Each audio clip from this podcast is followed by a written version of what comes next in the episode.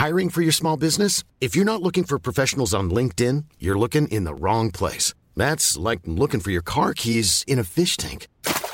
LinkedIn helps you hire professionals you can't find anywhere else, even those who aren't actively searching for a new job but might be open to the perfect role. In a given month, over 70% of LinkedIn users don't even visit other leading job sites. So start looking in the right place. With LinkedIn, you can hire professionals like a professional. Post your free job on linkedin.com slash people today. En revenant à la lampe à huile, je ne crois pas au modèle Amish. There is one more thing. Don't try to be too smart. Pay taxes when, when you have to pay taxes. Je ne peux pas répondre à, à, votre question, Monsieur le Président, parce que je n'ai pas de monde connecté. And that was a big mistake, and I'm sorry. Welcome to the Cybertruck Unveil. Voilà, je suis localisé en Allemagne. Signaux faibles, le podcast de siècle digital qui décode l'actualité du numérique. Salut à toutes et à tous, on se retrouve en ce jeudi 6 octobre 2022 pour un nouvel épisode de Signaux faibles. Allez, c'est parti tout de suite avec le sommaire. On commence l'épisode d'aujourd'hui avec l'ancien chef de la sécurité d'Uber, reconnu coupable pour une dissimulation de violation de données en 2016. Place ensuite à l'Australie qui change les règles de confidentialité en ligne après une violation de données. Nous parlerons ensuite des armées du Chili, du Mexique, du Salvador, du Pérou et de la Colombie, toutes victimes d'un gigantesque piratage. Il sera aussi question de Microelectronics qui va construire une usine de semi-conducteurs en Europe. Et enfin, les outils de contournement de la censure face à un nouveau blocus du gouvernement chinois. Voilà donc le programme du jour, avec dans un premier temps l'ancien chef de la sécurité d'Uber reconnu coupable. L'ancien chef de la sécurité d'Uber, Joe Sullivan, a donc été reconnu coupable. Mais coupable de quoi? Eh bien d'avoir couvert une cyberattaque de 2016. À cette époque, un pirate informatique avait téléchargé les informations personnelles de plus de 57 millions de personnes. Ces informations contenaient des noms, des adresses, des numéros de téléphone ou encore des numéros de permis de conduire de conducteurs d'Uber. Le jury américain a donc condamné Joe Sullivan pour deux chefs d'accusation et peut-être que le plus important c'est le premier pour entrave à la justice en ne révélant pas la violation à la FTC, la Federal Trade Commission. La violation de 2016 s'est produite quand deux personnes ont trouvé des informations d'identification leur donnant accès au stockage cloud Amazon Web Services d'Uber. Les pirates ont été payés par Uber en Bitcoin ensuite à hauteur de 100 000 dollars pour ne pas révéler le piratage et supprimer les informations volées. Selon le média The Times, il s'agit de la première fois qu'un dirigeant d'entreprise fait face à des poursuites pénales pour un piratage. La condamnation de Joe Sullivan pourrait donc changer la façon dont les entreprises gèrent les piratages. Certaines pourraient donc décider d'en tirer des leçons, de par exemple ne plus payer les pirates et prévenir systématiquement les autorités. Les procureurs ont estimé que Joe Sullivan n'avait pas révélé l'attaque pour protéger sa réputation. L'entreprise avait fini quand même par admettre publiquement la violation et avait négocié un accord avec la FTC pour la prévenir systématiquement en cas de piratage. Nous verrons donc si cette affaire poussera les entreprises à gérer différemment les piratages informatiques.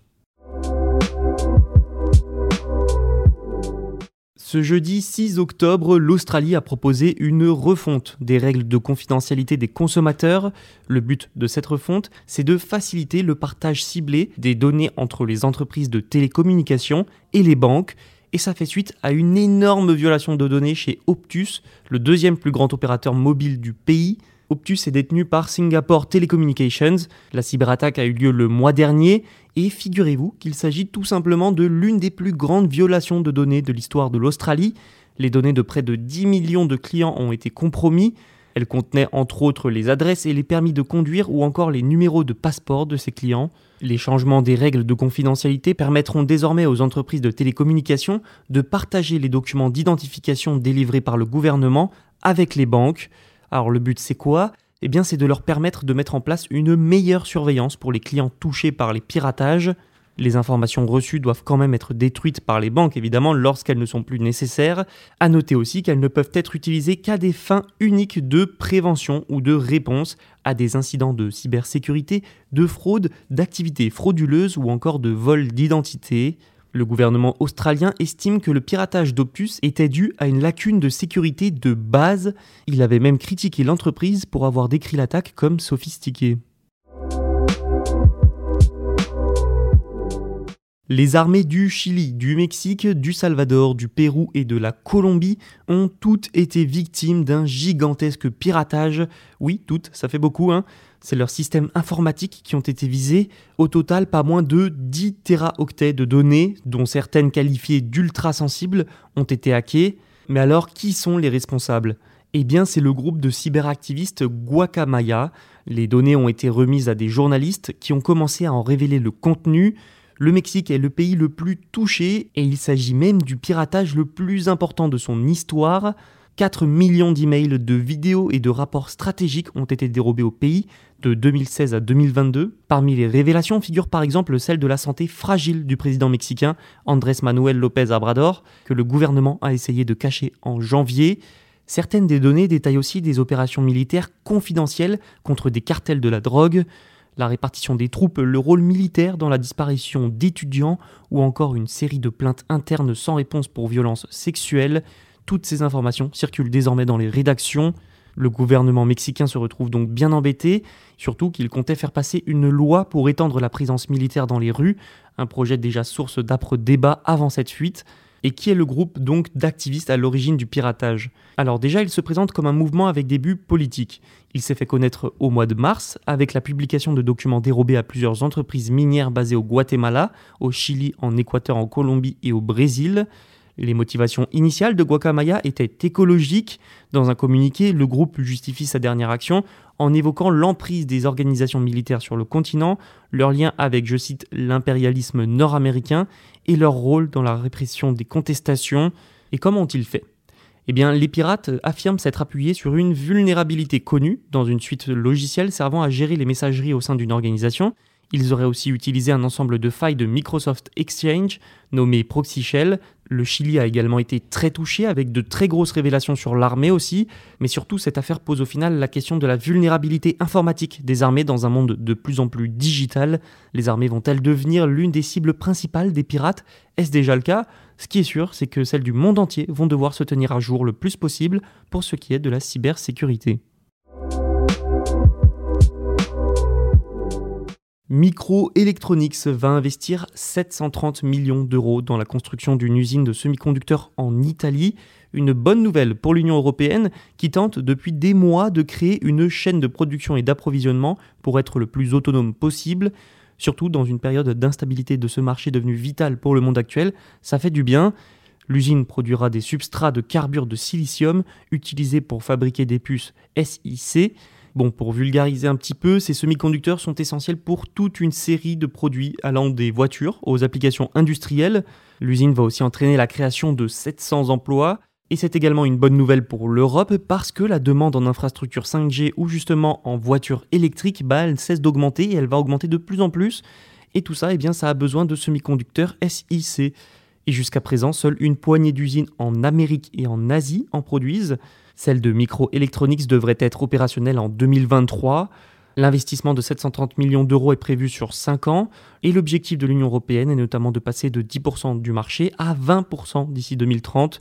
Plusieurs autres entreprises comme Intel ont aussi prévu des gros investissements dans ce secteur. L'avenir nous dira si c'est suffisant pour atteindre les objectifs fixés. Les outils qui aident les internautes chinois à contourner le grand firewall, c'est-à-dire la censure chinoise en gros, semblent faire face à une nouvelle série de répressions, une répression qui intervient en pleine préparation du congrès du Parti communiste chinois, qui va donner lieu à un remaniement des dirigeants du pays et peut-être au maintien au pouvoir de Xi Jinping. Dans une telle période politiquement sensible, ce genre de censure n'est pas rare ni étonnante, à la différence près que cette fois, les outils de contournement de la censure semblent être particulièrement éprouvés. GFW Report, une plateforme de surveillance de la censure chinoise, a expliqué, je cite, qu'à partir du 3 octobre 2022, plus de 100 utilisateurs ont signalé qu'au moins un de leurs serveurs de contournement de censure basé sur TLS avait été bloqué. Alors TLS, c'est un protocole de sécurité Internet utilisé pour chiffrer les données envoyées sur Internet. C'est donc efficace par exemple pour garder des conversations privées, mais les censeurs chinois semblent finalement avoir trouvé un moyen de compromettre cette stratégie.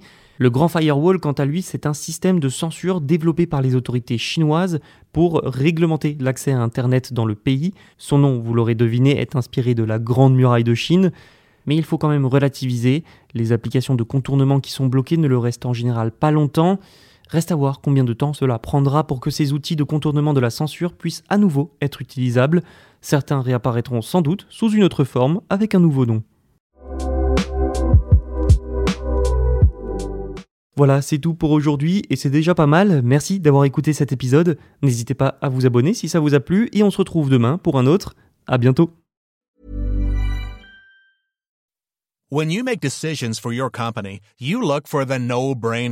If you have a lot of mailing to do, stamps.com is the ultimate no-brainer. Use the stamps.com mobile app to mail everything you need to keep your business running with up to 89% off USPS and UPS. Make the same no-brainer decision as over 1 million other businesses with stamps.com. Use code program for a special offer. That's stamps.com, code program.